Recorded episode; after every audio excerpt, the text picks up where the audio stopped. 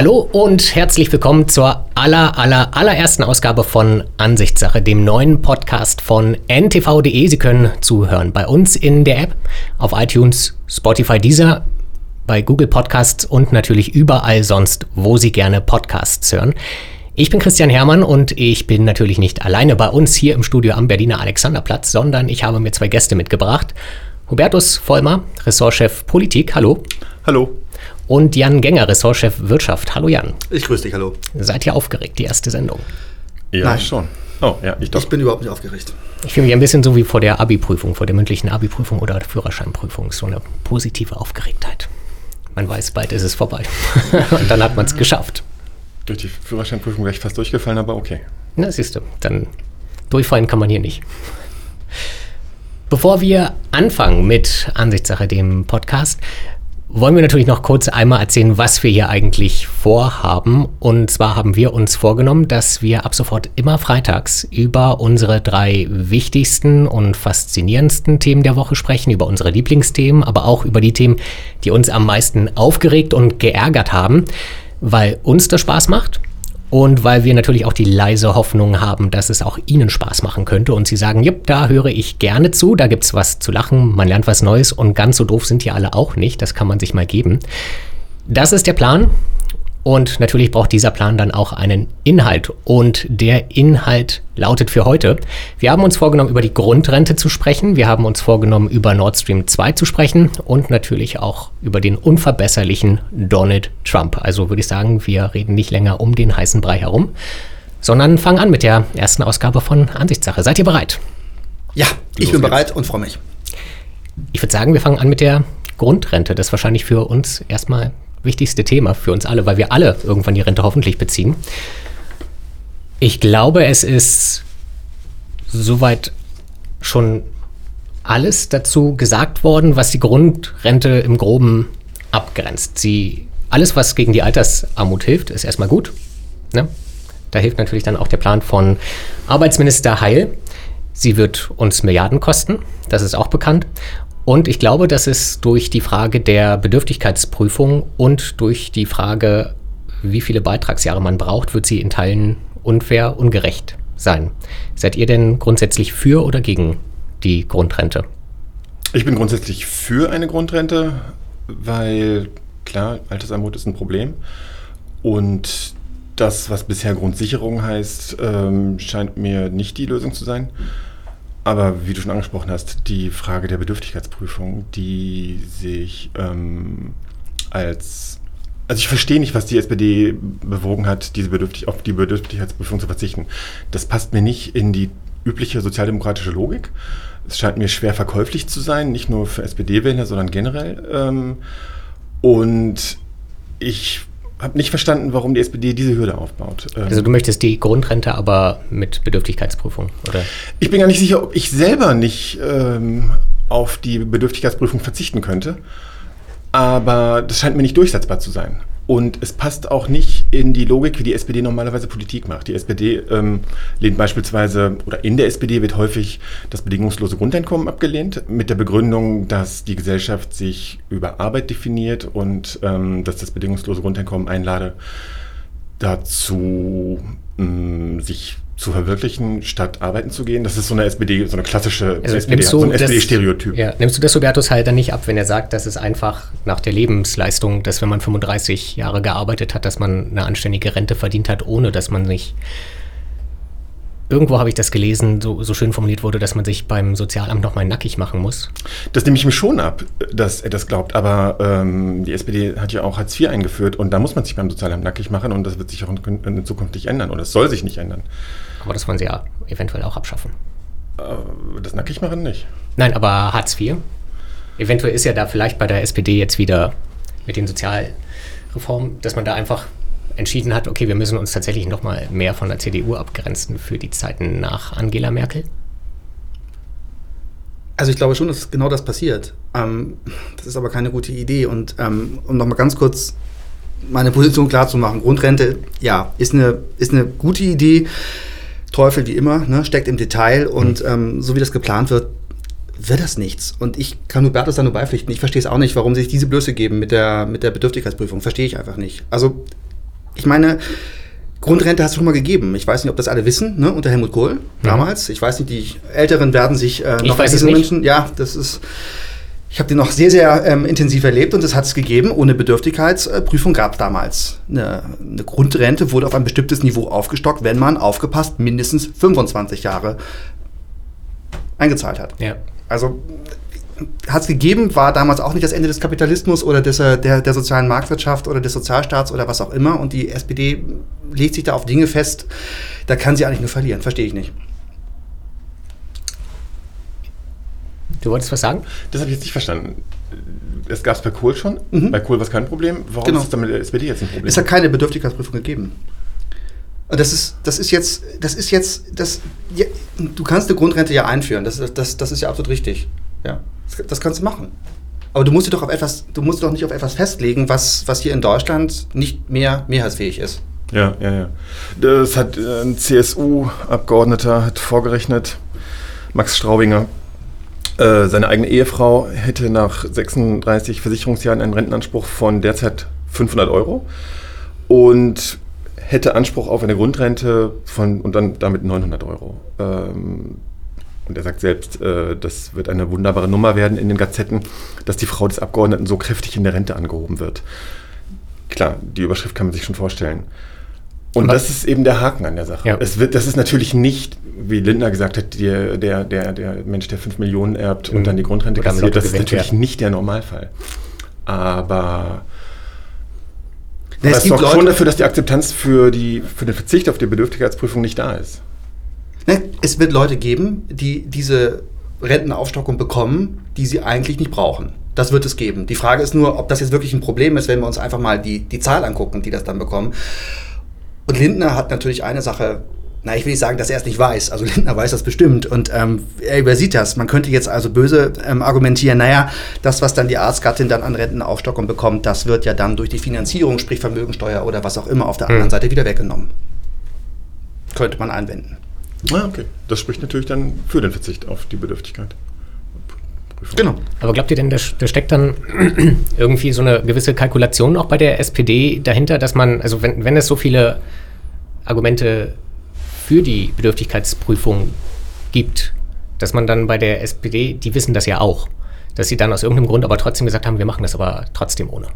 Moment, das, das wesentliche Argument für die Bedürftigkeitsprüfung kann ja sein, weil ein Großteil der Deutschen das möchte und das ungerecht findet, wenn es die nicht gibt. Das ist ein Argument dafür. Es gibt eine Menge dagegen. Riesiger bürokratischer Aufwand. Brauchen wir das tatsächlich? Auch mit dem Nackigmachen habt ihr gerade angesprochen, wollen wir das wirklich?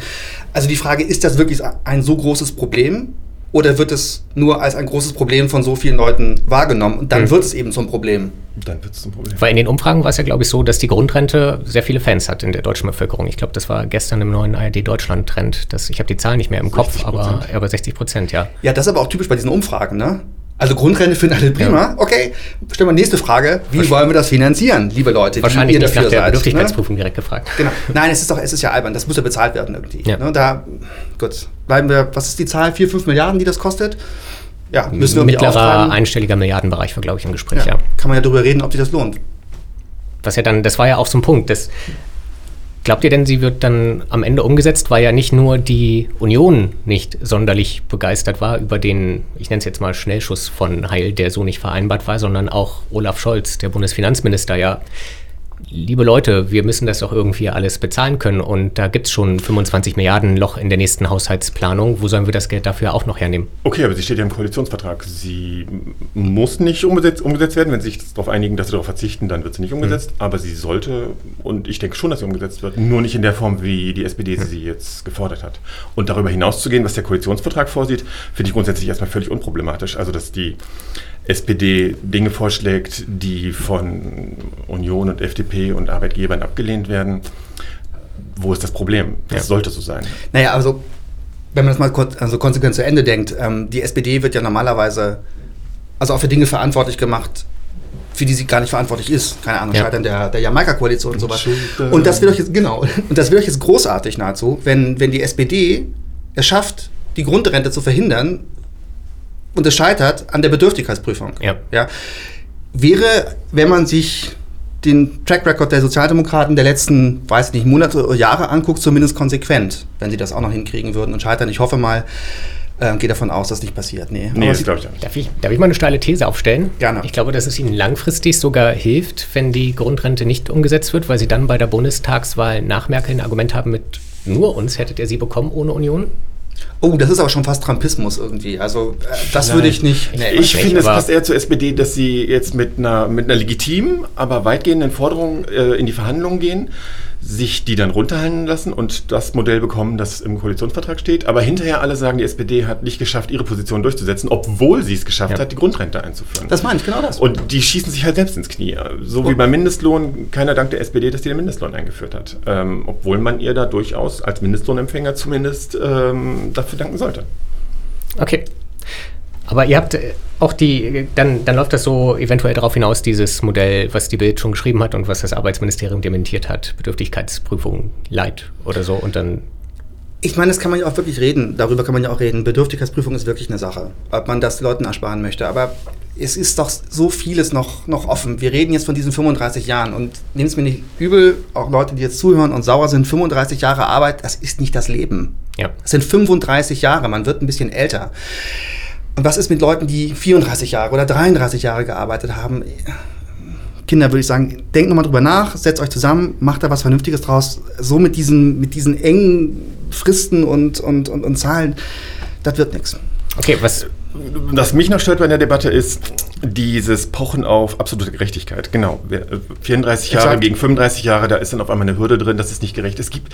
Und ich glaube, man muss sich auch davon verabschieden, dass es diese absolute Gerechtigkeit gibt. Wenn man mit der Vorstellung an das Thema Rente geht, ähm, dass nur jemand, der das und das geleistet oder eingezahlt hat, das und das am Ende bekommt. Das wird nicht funktionieren. Es wird immer Ungerechtigkeiten geben. Es wird immer die Arztgattin geben, die eine Rente bekommt, die sie eigentlich nicht braucht. Ja klar. Ähm, Aber die SPD stellt sich jetzt hin. Es wird immer Leute geben, die, die mehr bekommen als andere. Das ist einfach so bei uns. Ja genau. Aber die SPD stellt sich jetzt hin und sagt, also wir wollen die Gerechtigkeit wieder einführen oder wir wollen das ist eine Respektrente, glaube ich, nennen sie das dann ganz gerne. Ich meine, Fazit ist doch, vor Altersarmut schützt eine Grundrente nicht und sie ist auch ungerecht. Und ich glaube, man sollte doch vielleicht sich auch Gedanken darüber machen, wie verhindern wir, dass Leute überhaupt das Bedürfnis haben oder die Notwendigkeit haben, eine Grundrente, also eine Aufstockung zu beziehen. Das liegt daran, weil sie jahrelang gearbeitet haben, aber so wenig Geld verdient haben. Wir haben hier in Deutschland einen riesengroßen Niedriglohnsektor. Vielleicht sollten wir mal darüber reden, dass man, dass wir das schaffen, dass Leute nicht auf die ein Lebtag, hätte ich fast gesagt, also die lange Zeit arbeiten, dass sie nicht darauf angewiesen sind, ähm, eine Aufstockung zu bekommen. Das ist doch das Problem. Ja. Ja. Aber da hat man ja dann auch wieder das Problem, dann man sagt dann wieder, die Arbeitgeber müssen mehr höhere Löhne bezahlen, aber dann müssen ja die Menschen, auch weil die Preise ja dann umgelagert werden, bereit sein, mehr zu bezahlen. Und das hat man ja schon beim ist ja auch ein Problem, das hat man ja auch beim Mindestlohn schon gesehen. Dann wird der Mindestlohn erhöht, dann verdient die Friseurin mehr, alle freuen sich und dann wird der Friseurbesuch auf einmal deutlich teurer und dann, achso, na, dann gehe ich halt nur ähm, ja, gut, einmal das, alle zwei Monate und dann am Ende. Ja gut, das ist dieselbe Argumentation. Alle ja. wollen Bio-Lebensmittel haben, aber wollen das Geld nicht bezahlen. Also da ja. müssen wir uns schon, schon einig sein. Wenn wir, wenn wir wollen, dass Menschen anständig bezahlt werden, ob das jetzt Leute sind, die ein Paket an die Tür stellen oder ob das jemand ist, der bei einem Discounter an der Kasse steht, dann müssen wir bereit sein, dafür mehr Geld auszugeben. Das geht nicht. Und das ist genau das, was du viel mit Umfragen erzählt hast. 60 Prozent sind für Mindestlohn. Ja. Allerdings sollte man bei solchen Fragen sich dann auch überlegen, wer bezahlt das Ganze, wie machen wir das? Ist in Deutschland leider nur selten der Fall. Ne? Ja. Okay, das ist doch eigentlich schon mal ein schönes Schlusswort für die Grundrente. Ich würde sagen, wir machen direkt weiter mit Nord Stream 2. Da hat ja jemand auch eine Grundrente eigentlich sich da irgendwie verdient. Äh, ja. Ein, ein, ein Gerhard. Ein Gerhard. Ein Gerhard. Ein Gerhard, ja. Äh, magst du kurz erzählen für uns einmal, was die Woche passiert ist bei Nord Stream 2? Oder? Also Stand der Dinge ist ja ähm, Nord Stream 2, zweite Gaspipeline, die nun von Russland nach, äh, nach Deutschland geht, um da Gas direkt nach Deutschland zu pumpen. Das sah ja alles gut aus, dass das alles ähm, durchgeht. Und dann sind ja die Franzosen plötzlich, so hieß es, umgeschwenkt und dann gab es plötzlich ein Problem. Da wollten sie ja, dass der Betreiber und der Lieferant dann getrennt wird. Das wäre also doof gewesen, weil das wäre nicht ganz so profitabel gewesen. Die Franzosen hieß es, habe ich gesagt, drehen sich um, haben sie dann doch nicht gemacht, haben sich dann aus welchen Gründen auch immer wieder zurückgedreht ähm, und ähm, Stand der Dinge ist jetzt, Nord Stream 2 wird zu Ende gebaut. Ja, und zugleich wird also irgendwo in Norddeutschland... Und eigentlich ist keiner so richtig glücklich damit. Doch, Gerd Schröder zum Beispiel. Äh, der ja. Einzige. Und ja, Wladimir Einzige. Putin wird Ja. sicherlich auch sehr, sehr glücklich sein, dass das Ding gebaut wird. Naja, und ähm, die Alternative dazu wird ja dann doch noch gemacht. Es ist ja alles ähm, in Europa auch dann ähm, kompromissbereit. Ähm, der Altmaier, der hat ja angekündigt, dass in Norddeutschland an zwei oder drei Stellen ein Flüssiggasterminal gebaut Mhm. wird, wo dann Flüssiggas ähm, angeliefert werden kann. Dass es also dann eine Alternative zu Nord Stream 2 gibt. Und ähm, ja, nun schauen wir mal, was passiert. Was ich an dem Thema ganz interessant finde, ist ja, dass es aus deutscher Sicht man sagen kann, okay, irgendwie hat die Bundesregierung wirtschaftlich alles richtig gemacht. Sie hat nur, wie das Politiker gerne ja mal machen, die Sorgen und Ängste der Menschen vergessen. Und die Menschen waren in dem Fall die Nachbarländer, die Transitländer, die dann nicht mehr Genau. von dem Gas betroffen sind. Und ich fand das ganz interessant, das, das hat mich so ein bisschen an die Zeit vor der Flüchtlingskrise erinnert, als Wolfgang Schäuble noch ähm, Bundesinnenminister war und man sich immer auf das Dublin-Verfahren bei den Flüchtlingen berufen hat. Und Flüchtlinge müssen dort ihren Asylantrag stellen, wo sie ankommen, in den Außenstaaten, Italien und Griechenland. Und hat man, nee, nee, nee, nee, die kommen alle bei euch an, ihr kümmert euch bitte darum. Und jahrelang hat Deutschland zu wenige Flüchtlinge aufgenommen, als eigentlich vereinbart war. Und dann wurden es irgendwann mehr und mehr und mehr. Und irgendwann haben dann die Italiener und die Griechen einfach gesagt, ach, wisst ihr was, geht doch einfach weiter. Und dann stand die Bundesregierung da und hatte auf einmal, ja, hatte die Flüchtlingskanzlerin, die dann die Grenzen geöffnet hat. Ich finde ist irgendwie, Die Analogie, das habe ich jetzt noch nicht ganz verstanden. äh, dass das eventuell, wenn man die alle EU-Staaten, alle Nachbarschaftsstaaten so verprellt und so, so ignoriert, deren, deren Ängste oder so, dass das irgendwann nochmal so einen ganz großen Ja, Knall gibt. Ja, das ist auf jeden Fall ein unkluges Vorgehen. Und das ist genau der Punkt, dass die Bundesregierung über Jahre gesagt hat, das ist ein rein wirtschaftliches Projekt, das ist kein politisches Ja. Projekt und um Gottes Willen schon gar kein geopolitisches Projekt. Ähm, das ist eine Fiktion. Das ist einfach eine Fiktion. Und alle anderen, alle Gründe, die möglicherweise für Nord Stream sprechen oder Nord Stream 2, ähm, die, die werden kleiner hinter diesem Problem, finde ich. Also ob wir jetzt wirklich, von, ob, wir, ob wir stärker uns von russischem Gas abhängig machen durch die zweite Pipeline, Hm. weiß ich nicht. Ob wir, ob Europa dieses zusätzliche Gas überhaupt brauchen, weiß ich auch nicht. Ja. Ob dieses zusätzliche Gas, wie das der IW sagt, die Claudia Kempfert, ähm, die Energiewende ausbremst, kann gut sein, kann ich nicht einschätzen. Aber was offensichtlich ist, ist, dass die Bundesregierung verschleiert hat, äh, dass es sich um ein politisches Projekt handelt. Ähm, sie sind Außenminister sind nach Warschau und Kiew gereist und haben gesagt, ja, wir nehmen eure Probleme, eure, eure Bedenken ernst. Haben sie aber nicht ernst genommen. Haben sie völlig ignoriert und es war ihnen einfach total egal, Ja. was Osteuropa zu dem Thema sagt. Und das ist eigentlich schon eine ziemliche Frechheit. Und du hast es ja schon angesprochen, Claudia Kempfert, wir haben sie heute bei uns im anderen Podcast wieder was gelernt. Können Sie auch gerne reinhören, wenn Sie noch ein paar Minuten Zeit haben. Dass das ja anscheinend nicht mal aus energiewirtschaftlicher und betriebswirtschaftlicher Sicht ein so super Projekt ist, sondern dass das halt. Also dann, dann, dann bleiben ja am Ende wirklich nur noch so geopolitische Gründe übrig, warum man das gemacht hat. Und das ist ja dann. Naja, also Frau Kempfert in allen Ehren ähm, gibt ja auch andere Positionen, ne? Also, Ach, da, doch, doch. Also, ich habe mit solchen. Es gibt hab, nur Schwarz und Weiß. Es Das gibt nur Schwarz und Weiß. Nein, ich habe nur, ich habe mit solchen Sachen ein Problem. Also, wo ist das Problem, wenn, wenn, wenn Gas aus, aus Russland geliefert wird? Das haben wir schon und das, das wird auch weiter passieren. Und ähm, es ist es ist doch eigentlich eben wie mit der Grundrente. Ja, wir alle sagen, jetzt ist doof irgendwie, nicht alle. Also das Argument ist jetzt ist doof, dass das russische Gas kommt. Wir brauchen eine Alternative. Diese Alternative ist teurer. Das kostet mehr Geld. Das ist wie mit der Grundrente. Ne? Also wollen wir alle haben, aber bezahlen wollen wir es nicht. Wenn wir kein russisches Gas bekommen oder weniger russisches Gas bekommen, müssen wir mehr Geld für unsere Gasrechnung bezahlen. Ja. Wenn wir das machen wollen, gerne. Aber das muss dann auch sagen, das gehört zur Ehrlichkeit dazu. Naja, aber in dem Fall ist es ja mehr wie äh, ein Möbelkauf. Äh, mein Vater hat immer gesagt, äh, billig ist zweimal gekauft. Und, Der äh, billige Kauf ist der teure Kauf, ja. Und beim russischen Gas könnte es so sein. Es ist möglicherweise schlauer, kein Problem damit, dass wir russisches Gas kaufen, aber möglicherweise ist es schlauer zu äh, diversifizieren. Und ist nicht schön, dass Trump offensichtlich äh, die Bundesrepublik zwingt, diese Flüssiggasterminals zu bauen. Das Ja. ist sehr unschön und auf jeden Fall auch Geopolitik ähm, oder nationale Wirtschaftspolitik. Aber es kann aus deutscher Sicht trotzdem schlau sein. Weiß jetzt nicht, möglicherweise reichen auch die europäischen Terminals, die es schon gibt. Ja. Okay. Aber äh, im Sinne einer Diversifizierung kann das eine gute Idee sein. Und wenn wir über Kosten reden, muss man zur Ehrlichkeit ja sagen, dass es dann eben auch, es gibt es in der Wirtschaft auch, ne, die externen Kosten, es gibt eben auch politische Kosten, die wir dann haben, ja. die hast du gerade irgendwie angesprochen. Ich meine einfach nur, das sollte man trotzdem darüber reden und ähm, du hast den, den, den Donald Trump da angesprochen. Das ist ja alles, was da so erzählt wird, resultiert ja aus knallharten Eigeninteressen. Die Amerikaner wollen ihr Flüssiggas verkaufen. Ich glaube nicht, dass es Trump und diesem Grinnell, also dem Botschafter hier, der da äh, ja mit schon mit Sanktionen gegen deutsche Firmen droht, die Verträge einhalten. Ne? Die sind ja alle schon geschlossen worden. Also wenn mir jemand erzählt, dass es der Administration von Trump um die, um die Sicherheit der Ukraine geht, dann weiß ich nicht, dann halte ich das schon für ein, das ist schon ein Scherz. Ne? Das ist jemand, der die NATO unterminiert, der den Brexit irgendwie toll findet, der die gesamte, weiß nicht, westeuropäische oder westliche Sicherheitsstruktur gefährdet und der erzählt jetzt, es ginge ihm um die Ukraine. Ja. Klar, stimmt.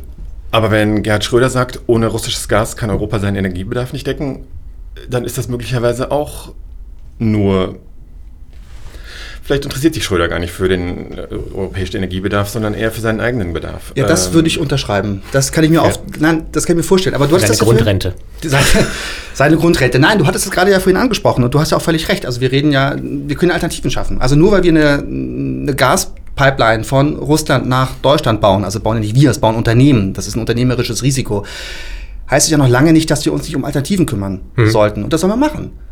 Dann bauen wir also Flüssigkeitsterminals in, in Norddeutschland, auch mit staatlicher Unterstützung, damit sich das dann auch, auch lohnt. Und dann können wir überlegen, dann können ja die Russen und die, und die Amerikaner uns das Gas anbieten und wir kaufen. Haben wir denn da gerade welche? Ich weiß das nämlich tatsächlich nicht. Nein, es, gibt eine, es soll eine Entscheidung geben. Der Altmann hat angekündigt, dass das mhm. ähm, passieren soll. Ich glaube, jetzt nächste oder übernächste Woche soll da eine Entscheidung getroffen werden, ob an zwei... Dass das Land noch staatlich genau, gefördert genau, wird. Genau, an zwei oder drei Standorten in Norddeutschland. Okay, wer ist denn, wer ist denn außer Russland und den USA, wer kommt denn noch als Erdgas oder Flüssiggas Ja gut, das ist, also das kann man sich ja nur angucken, was da geliefert wird. Ne? Also derzeit die, die Russen, glaube ich, die größten mit, was ist das, knapp 40 Prozent, was die an, an mhm. Gas liefern. Dann gibt es da die Norweger.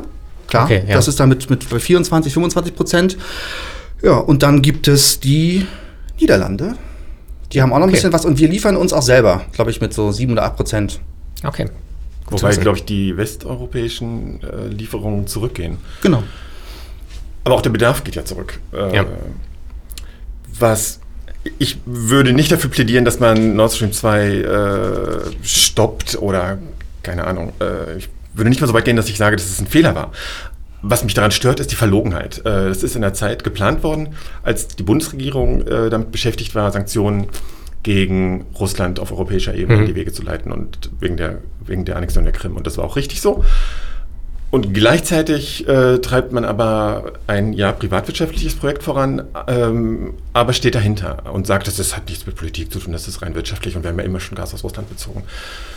Ich finde das verlogen, das stört mich. Ähm, in der Zeitschrift Internationale Politik ist gerade ein Interview mit Annegret Kramp-Karrenbauer erschienen, wo sie wo sie so ein bisschen auf Distanz zu diesem Projekt geht und am Ende sagt, das ist ja sowieso schon viel zu weit und wir können es nicht mehr stoppen. Es scheint ihr peinlich zu sein. Und zu Recht, würde ich sagen. Es sollte Merkel peinlich sein. Ähm, das heißt nicht, dass das Projekt falsch war, aber so zu tun, dass es alternativlos ist oder ganz toll und, und jede Kritik daran ist albern, das halte ich für verloren. Momentan ist es alternativlos, weil es gibt Verträge, das soll dann, die sollten wir einhalten und ich glaube, dass es auch Kosten verursacht, wenn man ja, sich nicht an Verträge hält, wenn man, wenn man ähm, Verträge bricht. Ja, nein, wenn man sein, wenn man sein Wort bricht. Und ich will jetzt nicht formal juristisch argumentieren. Da kann, das ist auch immer eine Möglichkeit, sich dahinter zu verstecken hinter solchen, hinter solchen Geschichten. Aber ich finde, man sieht es gerade an den Amerikanern, was da gerade passiert, ähm, äh, der Trump-Administration, ob es das Atomabkommen mit dem Iran ist, was plötzlich aufgekündigt wird, weil das politisch nicht mehr opportun ist. Das ist für mich ein Problem, wenn sich nicht mehr an, an, an Aussagen, an, an Zusicherungen, an Versprechen gehalten wird. Das sollten wir nicht tun. Aber ihr glaubt, also es besteht denn Gefahr, dass das Projekt noch eingestellt wird? Oder? Nein, ich glaube nicht. nicht nee. Okay, dann, dann ist doch. Na gut, ich meine, das hast du gerade angesprochen, der Schaden ist ja da. Ja, der Schaden ist da. Die, dann, die polnische Regierung ist die polnische Regierung ist zu Recht verärgert darüber, dass die Bundesregierung keine Rücksicht genommen hat auf ihre Interessen. Und ähm, kann sein, dass wir die derzeitige polnische Regierung nicht super sympathisch finden, weil die Partei, die sie trägt, ähm, komische Anwandlungen hat. Trotzdem haben sie völlig recht damit, äh, ähm, das seltsam zu finden, dass Deutschland ihre Interessen ignoriert. Naja. Das Gas wird an Polen und an der Ukraine ja auch vorbeigeleitet, weil Russland will, dass äh, diese Länder außen vor bleiben. Ja. Verstehe ich.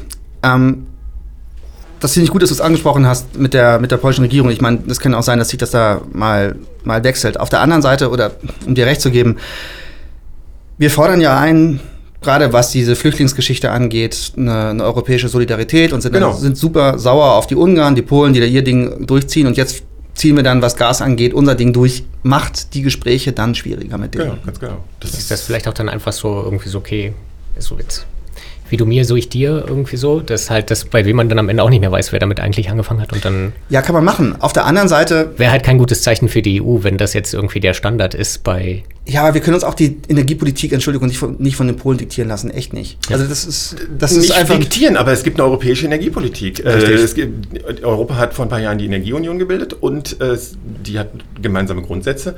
Deutschland verstößt gegen diese Grundsätze, weil es eben, äh, weil es eben äh, nicht dem gemeinsamen Interesse entspricht und weil auch festgelegt wurde, dass wir uns nicht stärker von Russland abhängig machen wollen. Viele Länder halten äh, Nord Stream 2 für ein Projekt, das uns zu stark abhängig macht von Russland. Ich weiß, es ist umstritten und die Bundesregierung sieht es anders. Aber, ähm, aber es ist kein europäisches und kein solidarisches Verhalten. Go EU. Brexit Nord Stream läuft. Ach, ich weiß es nicht. Okay, dann äh, weiß ich nicht. Habt ihr noch letzte Worte zu Nord Stream 2? Oder wollen wir dann, nachdem wir zwei ja. Na, letzte Worte Nord Stream 2 klingt ja so, als ob das ganze Projekt beerdigt wird. Ne? Das ist es. Das wird Nein, ich meine jetzt nur für, für heute. Wir können ja nächste Woche wieder drüber sprechen. ich kann da stundenlang drüber reden. Das Und ist dann- total, ich finde ja. das Projekt total spannend. Also, ist egal. Ich hätte schon fast noch was gesagt, aber sage ich jetzt nicht. Das nächste Mal. okay, dann vielleicht ein schöner, ein schöner Teaser für, für die zweite Folge. Dann ähm, kommen wir jetzt zu dem wirklich erhellenden Thema. Aber ich hatte ja gedacht, für das den, bleibt für uns den, erspart. Für den, leichten, für den leichten Ich Start hatte ins mir, Wochenende. Ich hatte mir so vorgenommen, nicht Trump zum Thema zu machen. Und das, Trump ist auch nicht das Thema. Das Thema ist Bullshit. Ja, und ich finde da tatsächlich, du hast da, glaube ich, einen Nerv getroffen. Ähm, ich, erzähl du erstmal, worum es geht, wie du auf das Thema gekommen bist. Ich bin auf das Thema gekommen, weil ich mir regelmäßig die Clips, die es bei YouTube gibt, äh, von Stephen Colbert angucke, weil ich es einfach sehr witzig finde. Ähm, und er hat am Montag, äh, er hat, weiß ich nicht mehr wann das war, am Montagabend wahrscheinlich oder am Dienstag, ähm, einen Ausschnitt gezeigt aus einem Auftritt von Trump in El Paso bei so einer Wahlkampfkundgebung, die Trump jetzt schon regelmäßig durchführt. Jetzt muss ich mich ganz kurz unterbrechen. Tut man nicht, tue ich trotzdem. Ich glaube, dass viele Leute nicht wissen, wer Stephen Colbert Colbert? ist. Oh, du Entschuldigung, ganz kurz, wer das ist? Stephen Colbert ist äh, ein Moderator, ein ja, Comedian wäre zu viel gesagt. Der hat so eine Late Show, äh, die Late Show mit Stephen Colbert. Politischer Comedian, oder? So im weitesten Sinne. Und es fängt immer mit einem Stand-up an, wo er die letzten Entwicklungen die, oder die aktuelle Politik kommentiert, veräppelt. So eine Mischung aus dem, was man hier von Harald Schmidt und Stefan Raab kennt. Und ohne dass ich ihn kenne, kann man, glaube ich, sagen, er ist kein Trump-Fan. Er ist kein Trump-Fan, das Publikum auch nicht. Jedes Mal, wenn es einen Witz gegen Trump gibt, und das ist alle zwei Sekunden, johlt das Publikum. Das ist so diese typische, so ein bisschen liberale es, Elite. Es ist die ne? liberale New Yorker Bubble, natürlich, total. Genau. Und die Sendung ist aber nicht nur witzig, sie hat auch eine gewisse Relevanz. Ähm, jetzt fällt mir der Name nicht ein, doch Kirsten Ki- Gillibrand, diese Senatorin aus New York, hat ihre äh, Kandidatur als demokratische Präsidentschaftsbewerberin in seiner Show ver- verkündet. Also sowas Hm. passiert da auch. Es ist trotzdem natürlich eine witzige Show und da kommen Schauspieler hin und weiß ich nicht was. Also so die Art von Sendung. Und er hat Trump in El Paso beobachtet, als er die, glaube ich, die Grenzsicherheit mal wieder in Frage gestellt hat. Genau, El Paso in Texas an der mexikanischen Grenze, da ist vor ein paar Jahren äh, ein Grenzzaun gezogen worden und Trump hat schon, äh, bevor er nach El Paso gefahren ist, mehrfach gesagt, dass dieser Grenzzaun beweist, dass, äh, dass Mauern wirken. Er sagt ja, Mauern wirken. Äh, denn nach dem Bau des Grenzzauns sei die Kriminalitätsrate in El Paso drastisch gesunken. Dann hat sich der Bürgermeister von El Paso zu Wort gemeldet, ein Republikaner, und hat gesagt, das stimmt nicht. Die Kriminalität in El Paso sei schon sehr viel früher drastisch gesunken. Und der Grenzzaun hätte was verbessert, ja. Also es ist nicht so, dass Grenzzäune nichts verändern, aber, aber es ist nicht so extrem, wie Trump es sagt. Ja. So, dann stellt sich äh, Trump äh, in El Paso hin und, ähm, und sagt, das ist alles Fake News, was dieser Bürgermeister gesagt hat, sei alles Fake News und sagt dann einen perfekten Trump-Satz, nämlich, dass man die Statistiken gar nicht kennen muss, um zu wissen, dass die Kriminalitätsrate durch den Bau des Grenzzauns zurückgegangen sei. Er sagt, man kann das automatisch sagen, ohne es zu wissen. Es ist offensichtlich, es ist der gesunde Menschenverstand. Ja. Das hat mich an ein Buch erinnert, äh, von dem nach der Trump-Wahl 2016 mehrfach die Rede war äh, in Feuilletons nämlich ein Essay des amerikanischen Philosophen Harry Frankfurt, das lange vor Trump erschienen ist. Und das heißt On Bullshit, also über Bullshit. Äh, Frankfurt schreibt darin, Bullshit ist was anderes als Lügen, aber letztlich noch schlimmer als Lügen. Nämlich, Zitat, Niemand kann lügen, sofern er nicht glaubt, die Wahrheit zu kennen. Zur Produktion von Bullshit ist solch eine Überzeugung nicht erforderlich. Wer lügt, reagiert auf die Wahrheit und zollt ihr zumindest in diesem Umfang Respekt. Der Bullshitter ist außen vor. Er steht weder auf der Seite des Wahren noch auf der Seite des Falschen. Und das ist Trump. Trump hat halt kein Verhältnis zur Wahrheit. Trump ist die Wahrheit egal, soweit ja. man das von außen beurteilen kann. Und es ähm, funktioniert. Und es funktioniert wunderbar. Ähm, er macht das halt in einem Ausmaß, das wirklich ungewöhnlich ist. Und das äh, überträgt sich aber natürlich auch auf sein Publikum. Ja. Er ist auf die Bühne gegangen und hat gesagt, ähm, dass er kurz vorher, es gibt ja die Debatte in den USA über den Shutdown, oder gab es bis heute, ich glaube, während ja, wir reden. Das Haushaltsgesetz. Während wir reden, verkündet Trump wahrscheinlich gerade dass. Ähm, den nationalen Notstand? Den nationalen Notstand, damit er doch noch sein Geld zusammenbekommt für die Mauer. Ähm.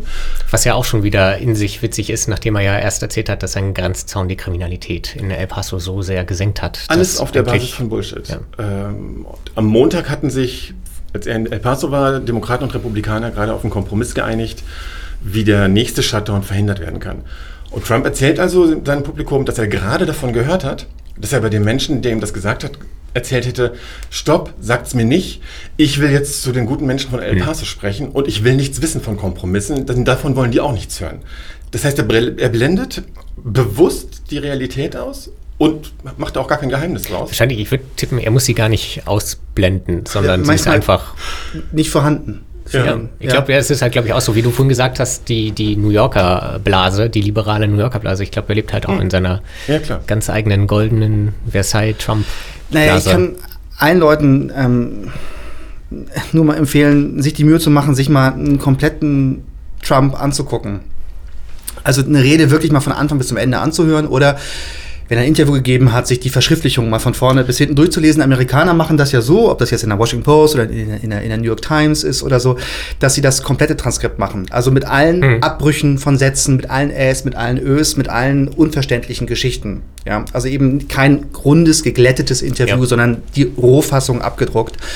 Und das kann ich wirklich empfehlen, jeden mal zu lesen. Und das wird einem dann erst bewusst, was für ein Bullshitter Trump ist, weil ein Großteil der Sätze sind nicht beendet er erzählt häufig das Gleiche, dasselbe nochmal in vier oder fünf verschiedenen Versionen, immer hintereinander.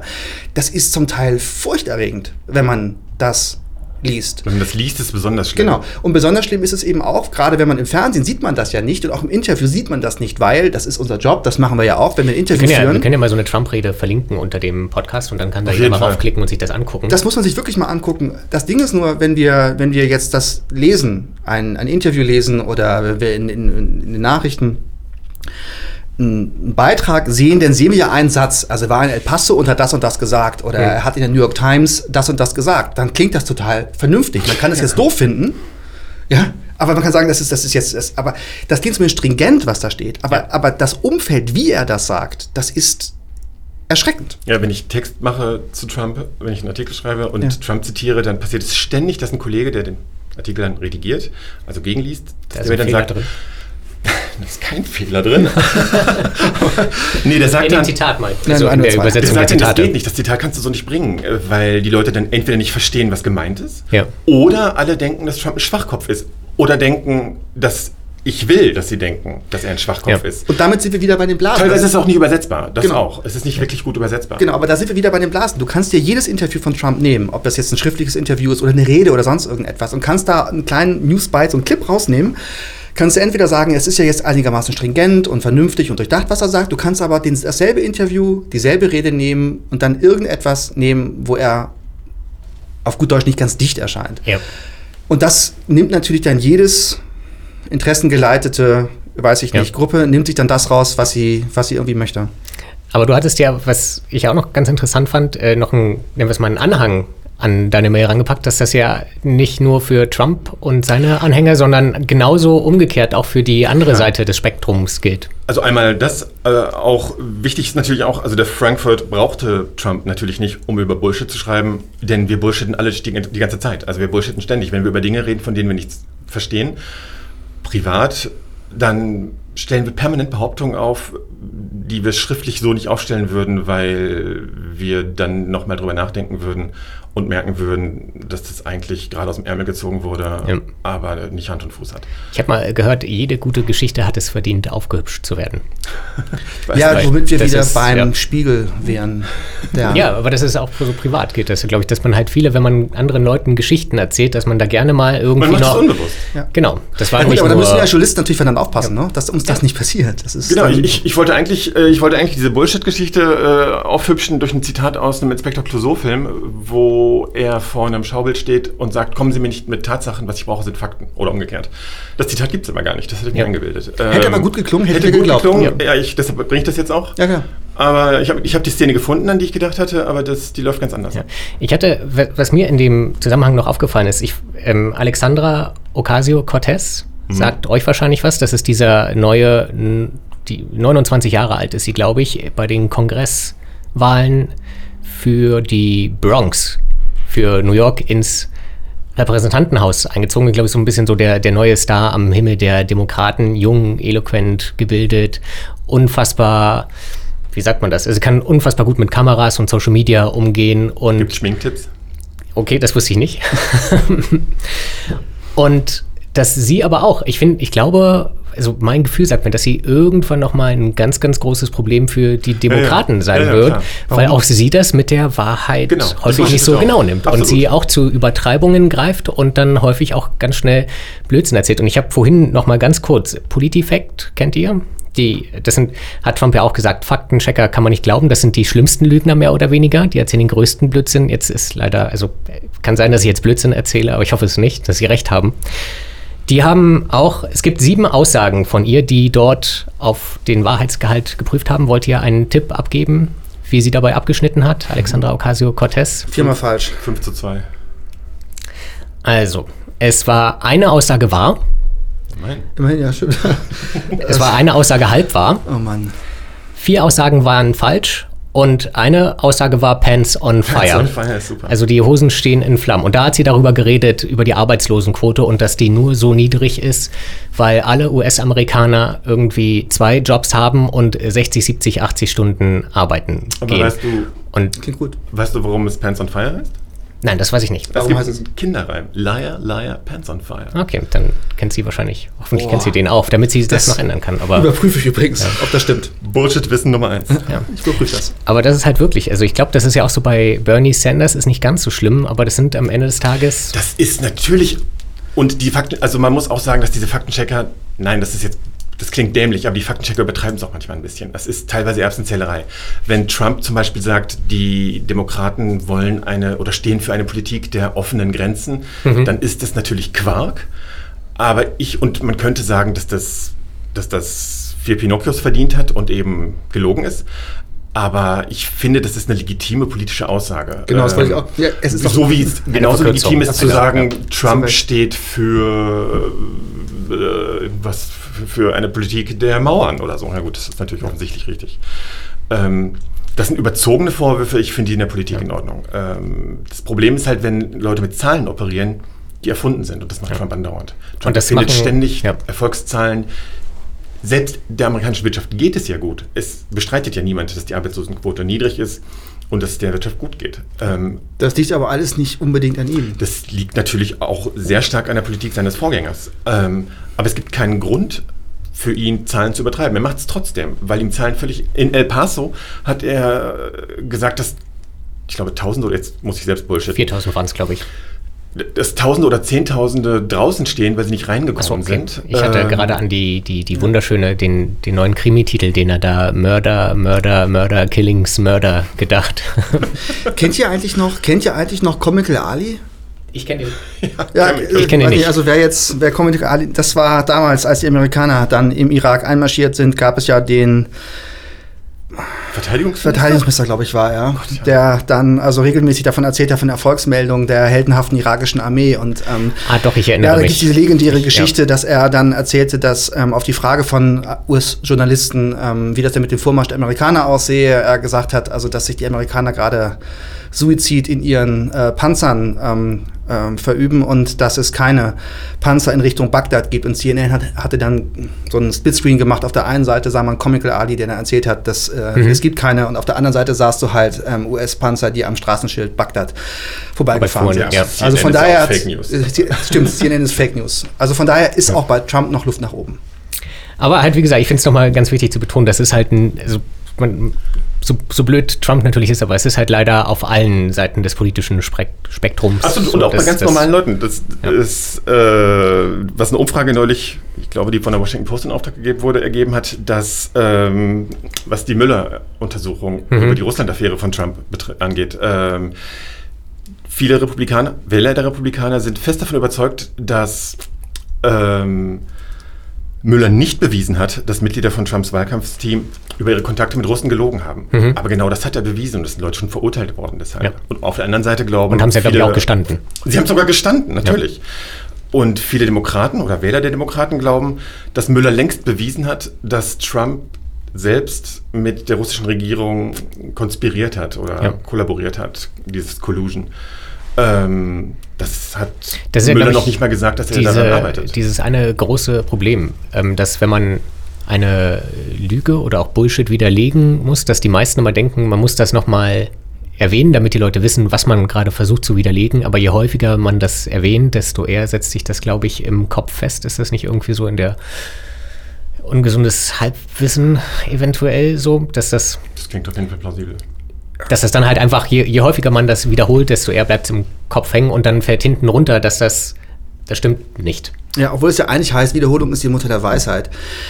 Aber nein, was, was mich ein bisschen, also nicht, ich will nicht sagen, dass, dass mich das stört, aber wir müssen ein bisschen aufpassen. Es ist ja nicht so, so Trump auf der einen Seite bullshittet und auf der anderen Seite bullshitten halt die Demokraten oder andere. Ich meine, Trump ist, was Bullshitten angeht, wirklich schon eine Nummer für sich. Das ist ja, jetzt, das, das, ist ja nicht so, als ob das ist schon Jahre, es hat jahrelang hat es Menschen gegeben und das ist im, im, in der Politik normal und auch im Alltag normal dass man da bullshittet und, und auch übertreibt, zuspitzt, was auch immer. Aber das ist ja nicht so, dass, dass, dass Trump da, ähm, dass das normal ist. Das ist ja schon das eine andere Kategorie. Wenn er damit am Ende ins Guinness-Buch der Rekorde einzieht, ist er darauf wahrscheinlich auch stolz. Der Präsident mit den meisten Lügen, mit dem meisten Bullshit. Ja, es abwarten. Einmal, einmal ins Guinness-Buch der Rekorde reinkommen, egal wie. Also wahrscheinlich steht er schon drin. Also wenn du ihn fragst, wird er das sagen, dass er das. Mit ja. den längsten Haaren über der poliertesten Glatze. Das ist dann, nein, der Präsident mit dem höchsten IQ. Äh, bestimmt. Bestimmt. Hat er bestimmt mal über sich gesagt, auf jeden Fall. Das hat er tatsächlich gesagt. Ja, es, gibt, ja. es, es, es ist zum Heulen. Okay. Ich glaube, wir haben es soweit gepackt. Ich glaube, die erste Sendung ist schon vorbei. Wir haben Trump überstanden. Wir haben Trump überstanden. Super. Wahrscheinlich besteht eine sehr hohe Gefahr, dass auch er nächste Woche oder in zwei Wochen Nein, oder in drei Wochen wiederkommt. Wir wollen es nicht übertreiben. Aber da müssen wir durch. Es besteht ja Hoffnung, dass es nur noch knapp zwei Jahre sind und er dann wieder weg ist. Das glaube ich nicht. Das glaube ich auch nicht. Das glaube ich auch nicht. Und selbst wenn er weg ist, ist dann der Bullshit auch weg. Man weiß es nicht. Auf jeden Fall äh, würde ich sagen, äh, vielen Dank, Jan, Vielen Dank, Hubertus. Gerne. Das war die erste Sendung von Ansichtssache, dem neuen Podcast von ntv.de. Wie gesagt, Sie können uns finden in der NTV-App auf iTunes, Spotify, Deezer und überall sonst, wo Sie gerne Podcasts hören. Ich bin Christian Hermann. Vielen Dank und hören Sie nächste Woche auch wieder rein. Dankeschön.